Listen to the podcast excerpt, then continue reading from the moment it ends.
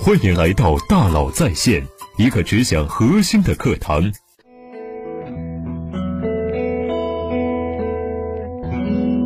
你好，欢迎来到大佬在线。这些年啊，汽车行业是大家眼中的传统行业，但这个传统行业面临着越来越多的创新。汽车行业不仅仅是燃油车到电动车的变化。如何找到更有效的营销方式？如何建立更有效的渠道？如何拥抱年轻人？都是值得思考的问题。最近啊，长城欧拉的爆发让我非常感兴趣，因为他们今年的销量从二月份的两百多台到十一月份单月超过了一万台，疫情期间翻了五十倍。这个长城汽车旗下年轻的新能源品牌才仅仅发布了两年时间，在疫情期间能有这样的成长很不容易。所以，我专门和欧拉的营销总经理于飞做了一次具体的沟通，聊聊欧拉到底都做了些什么。我发现，欧拉确实做对了不少事情，很受启发。今天呢，我就把我受到的这些启发呢分享给你。做产品就是把千钧之石推上了万人之巅，获得巨大的势能，然后在山顶一把推下去。但是在做产品之前，有一个重要的问题。产品要卖给谁？有不少企业好不容易做出了一款产品，却怎么也卖不好。不是产品没做好，而是没找准用户。我问于飞：“你们的用户是谁？”他告诉我：“主要是年轻化的女性。”哦，为什么主要是年轻化的女性呢？他说呀：“因为我们在二零一八年推出品牌之前就做了充分的市场调研。”然后他立马给我分享了一组数据：二零一八年上半年。中国乘用车市场的女性用户增多，提高了近百分之三十，但是整个女性车主的占比却只有百分之十六左右。而美国呢，女性车主占比达到了百分之三十九点六，德国呢更多，有百分之五十七。这些数字摆在一起说明了什么？说明在中国乘用车的女性市场有巨大的空间，而且正在快速增长。还有一个数据，有百分之八十三点三的女性买车的主要原因是置换新车。这又说明了什么？说明很多家庭已经进入到增购换购的阶段。实际上，买车的人更多从男性变成了女性，而这些女性的年龄大多在八五后。更重要的是呀，有百分之五十二点四的已婚女性收入与配偶相当，甚至高于配偶。也就是说，这些年轻化的女性逐步进入了购车的主力，有消费意愿，也有消费能力。我们是通过调研找到了一个快速发展的市场。和我们的核心用户群体，我接着问宇飞，找到了核心用户群体，那这些用户们喜欢什么呢？安全性、续航能力还是售后服务？于飞说呀，这些都很重要，但除了这些之外啊，这些偏女性化的群体最注重颜值，外观是购车决策的第一步，颜值即正义，美也是一种生产力。因为现在的产品，尤其像汽车这样的工业化、精密化的产品，理性有余而美感不足，所以车不仅要做得好，更要做得好看。我忍不住问他：“你们的车到底有多好看？”我看过以后，确实很漂亮。于飞自豪的和我说：“呀，他们要做的车是要像奥黛丽·赫本开的一辆车，消费者有美学，生产者无美感。”这是难得的审美红利，谁能抓住，谁就有更大的机会。通过数据来找到用户，通过产品来打动用户，是欧拉的思考。但是产品只是第一步，在营销上又如何与这些年轻的用户打成一片呢？营销是影响和占领消费者的心智，但是在营销之前，也要先知道消费者的特点是什么。有一次我去小米公司参访，刘德给我分享了一个故事，令我印象深刻。他说啊。有一天，他去吃肯德基，点完餐之后，服务员给他了一些纸巾。他坐下后一看，这些纸巾不是一两张，不是三四张，而是厚厚的一沓。刘德说：“这个细节让他非常感动，因为现在的年轻人和以前不大一样。以前的人考虑价格、考虑质量、考虑节约，给纸巾都是一两张；而现在的年轻人呢，没有贫穷记忆，就连送纸巾都是一沓一沓的。”物质条件的丰富，让这些年轻人更加注重个性、注重体验、注重感觉。我问于飞，面对这样的变化，你们怎么影响这些年轻用户呢？他说：“我们找到了一个鲜明的文化母体——猫。什么是文化母体呢？人类的生活呀，就是一个巨大的文化母体，有约定成俗的时间、仪式、道具，是那些深深刻在我们潜意识的东西。比如说，中秋节就要吃月饼，月饼必须是圆的，代表团圆，不能是方的，也不能是三角形的。这就是长期积累的认知和习惯。所以啊，哈根达斯就要把冰激凌做成圆形的，在包装上印上嫦娥的图案，借助中秋节的文化母体。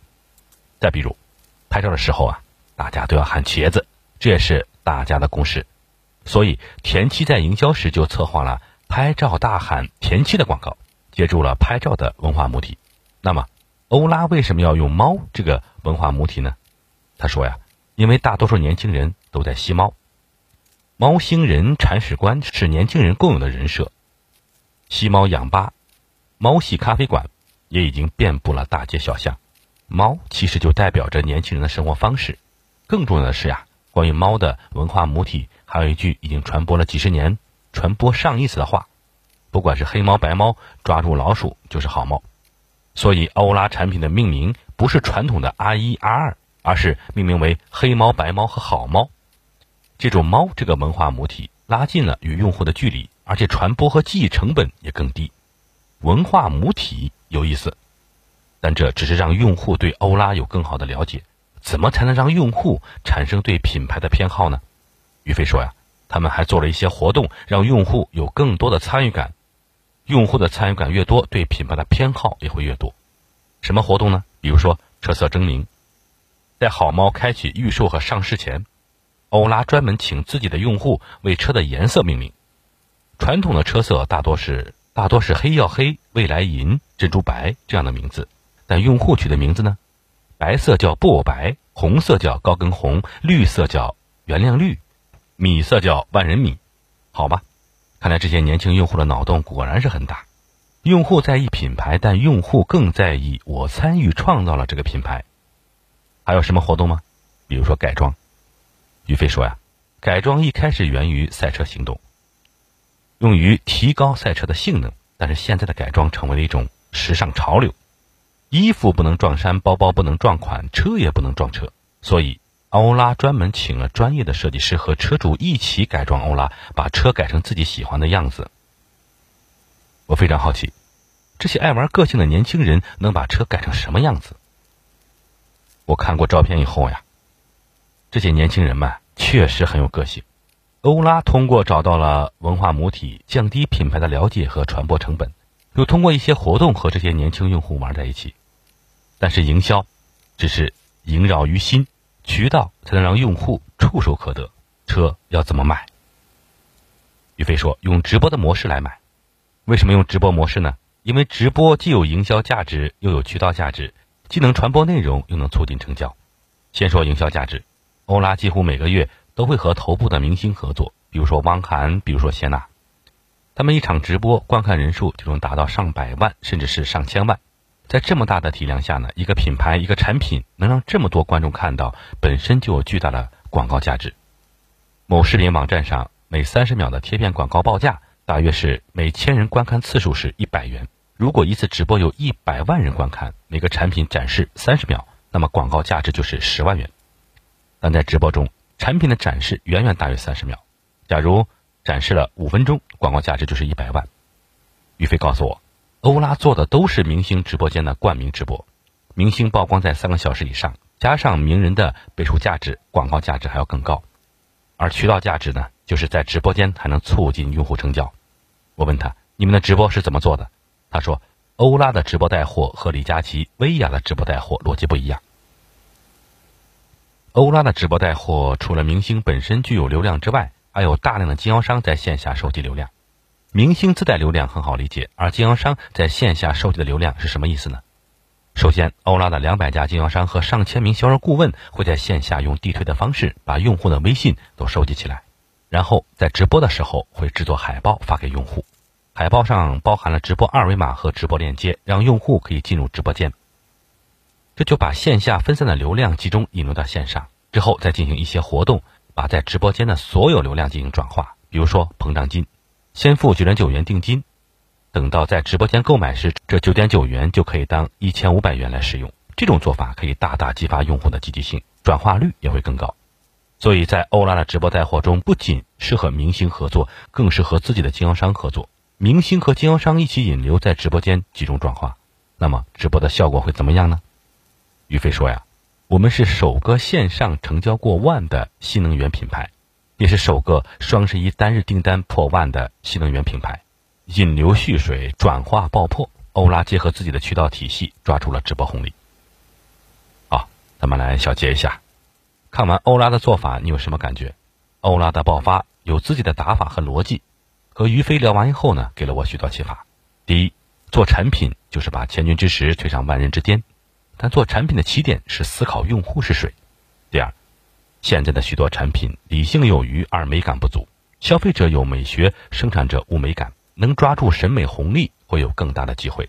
第三，在营销上借助鲜明的文化母体，能拉近用户距离，也能降低传播和记忆的成本。第四，让用户有更多的参与感。用户在意品牌，但用户更在意我参与了、创造了这个品牌。第五，直播作为一种新的销售模式，既有销售价值，又有渠道价值。第六，结合自己的渠道体系，引流蓄水，转化爆破，也是直播中有效的打法。从产品到营销到渠道，有他们自己独特的思考，也有清晰完整的链条。和于飞聊完后啊，我突然很感慨。